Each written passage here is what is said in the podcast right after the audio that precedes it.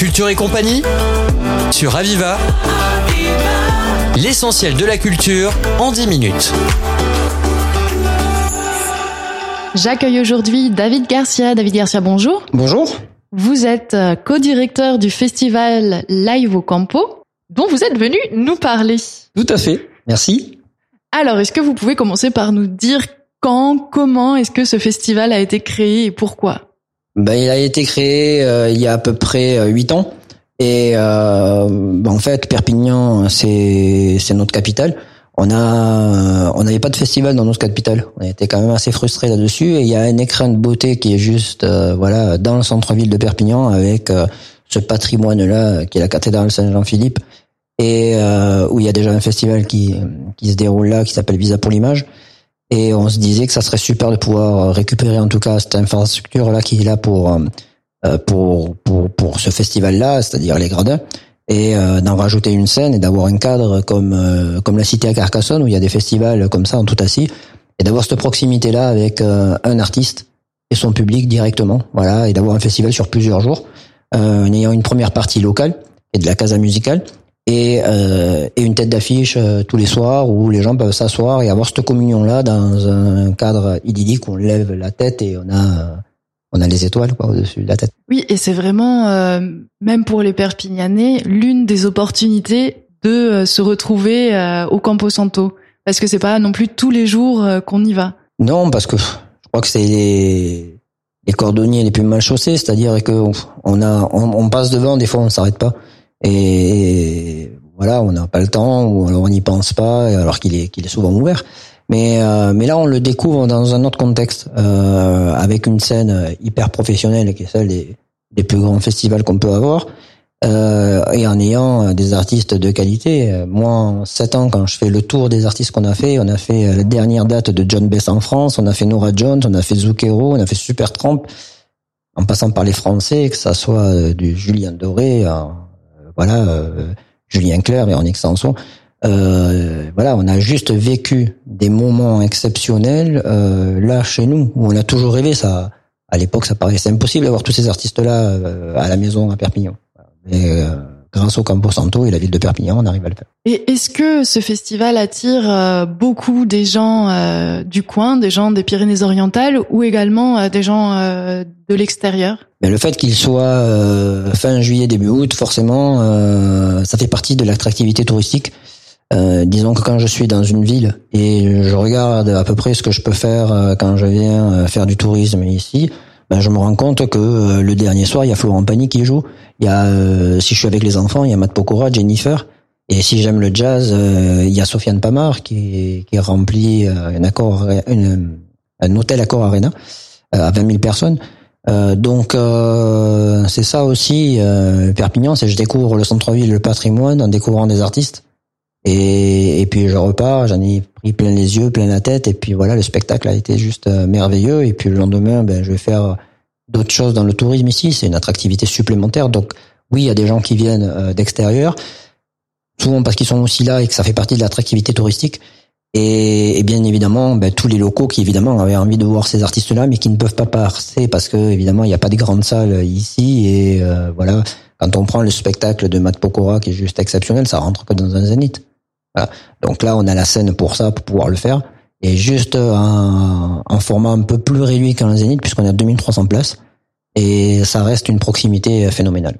Et cette proximité dont vous parlez, euh, qu'est-ce qui fait qu'elle est là euh, Comment est-ce qu'elle se crée? Ben, La proximité, c'est que euh, il y a un plateau qui est pratiquement au même niveau que le premier rang. et le premier rang est à 4 mètres. Et le gradin, il monte relativement vite. Alors, si on est et qu'on a pris les bonnes places devant, on a l'artiste, on a l'impression qu'il est dans son salon, puisqu'il y a une ouverture assez grande. Donc forcément, on est on est pratiquement sur la scène, pratiquement. C'est ce qui c'est c'est la vision qu'on donne. Et même quand on est en haut du gradin, on a la vue sur tout le Campo Santo, une vue d'ensemble, mais tout en étant proche. Voilà. Euh, on doit être à peu près à 20 mètres, euh, donc euh, ou 20, 25 mètres. Donc en fait, c'est, c'est très proche. Euh, voilà, on a l'impression d'avoir son artiste dans le jardin. Donc ça, c'est, c'est plutôt, c'est plutôt sympa. Est-ce que vous pouvez peut-être nous parler un petit peu plus euh, dans les détails donc euh, de la programmation? Oui, alors on démarre avec ben, Florent Pagny qui nous fait l'honneur de venir de venir euh, nous voir. En tout cas, moi, j'avais fait euh, Florent Pagny au parc de Valmy et c'est juste, euh, voilà, un artiste à, découvrir parce que, en plus, comme je dis, à cette proximité-là, ben, on voit euh, euh, comment il chante. Et moi, c'est l'artiste qui m'a impressionné parce qu'il force pas. En fait, on croirait qu'il monte, etc. Mais en fait, c'est tellement naturel euh, que il force pas et il sort des sons, voilà, exceptionnels. Ensuite, on a Matt Pokora. Euh, Matt Pokora, pour ceux qui ont eu l'occasion de voir ses lives, euh, c'est toujours avec des décors et des spectacles à la fois chant et danse, euh, voilà, euh, exceptionnels. Euh, qu'on aime ou qu'on n'aime pas l'artiste, qu'on vienne. Je dis on aime ou on n'aime pas, on vient souvent pour les enfants aussi, on accompagne. Mais en attendant, on a vu un spectacle d'extrême qualité. On a on a Renault aussi. Euh, qui est, je crois que toutes nos chansons euh, sont, sont en tête, les Mistral gagnants, etc.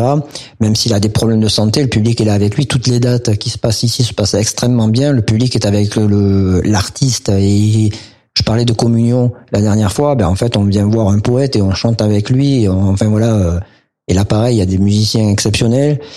On a la belle Jennifer, voilà, aussi pour un autre public c'est une artiste qui qu'on ne présente plus puisque forcément elle fait partie euh, voilà des top artistes françaises euh, voilà sur euh, au niveau du chant et, de l'ambiance et de ce qu'elle dégage on a Claudio Capeo voilà puisqu'on aime un peu toute variété d'artistes et de, de, de musique en tout cas il touche plusieurs musicalités ce garçon et même si c'est un artiste qui touche de plus en plus la variété, c'est un artiste qui reste encore avec euh, des influences, euh, voilà, un peu indépendantes dans sa tête, euh, et c'est super. Et on a Sofiane Pamar sur du jazz, qui est l'artiste du moment, voilà, à voir sur le jazz, et qui a un côté un peu décalé des jazzeux qu'on a l'habitude de voir sur scène. voilà, cheveux blonds platine avec des dents presque en or, machin, et le mec il joue du jazz comme voilà comme pas beaucoup quoi. Donc euh, voilà, encore une fois au Campo Santo, euh, un spectacle de jazz comme ça de cette qualité, euh, voilà, savoir que les gens pour aller le voir, il faut aller à la Cour Arena. Donc là on va au Campo Santo. Et donc pour vous vraiment, ce qui est important, c'est de proposer des dates pour intéresser tout le monde, quels que soient ses goûts musicaux. Mais c'est exactement ça en fait. Il y a un artiste qu'on veut voir, que ça soit pour les 7 à 77 ans, on peut venir au Campo Santo. Et le petit plus supplémentaire, c'est que toujours en première partie, il y a des artistes euh, euh, de la casa musicale. Donc toute l'année, euh, ces artistes-là, ils travaillent pour jouer sur des scènes comme ça. Être en première partie 2, déjà, c'est un beau nom qu'on peut rajouter sur son CV. Et de le faire quand même dans les conditions techniques que l'on propose, puisque faut pas oublier que c'est une des scènes qui était l'année dernière au Déferlante, qui fait partie du Bacchus, donc elle est dans un campo santo de 2000 places. Et, et, ça, en fait, euh, très peu d'artistes locaux peuvent jouer sur ce genre de, de scène comme ça. Euh, euh, voilà, dès les premiers, dès les premiers shows que l'on démarre dans sa vie, quoi. Parce que ce sont des artistes qui débutent aussi. Ouais, qui débutent. Des fois pas, parce que c'est des nouvelles formules. Mais euh, la meilleure chose qui est pour eux à faire, c'est de pouvoir après euh, créer du contenu pour leurs réseaux sociaux, pour le montrer à des producteurs. Et euh, si on fait ça, euh, j'ai envie de dire, euh, peut être très bien fait hein, dans une fête de la musique, dans un coin de rue, etc. Mais mais les professionnels, eux, ils regardent la technique, l'ambiance.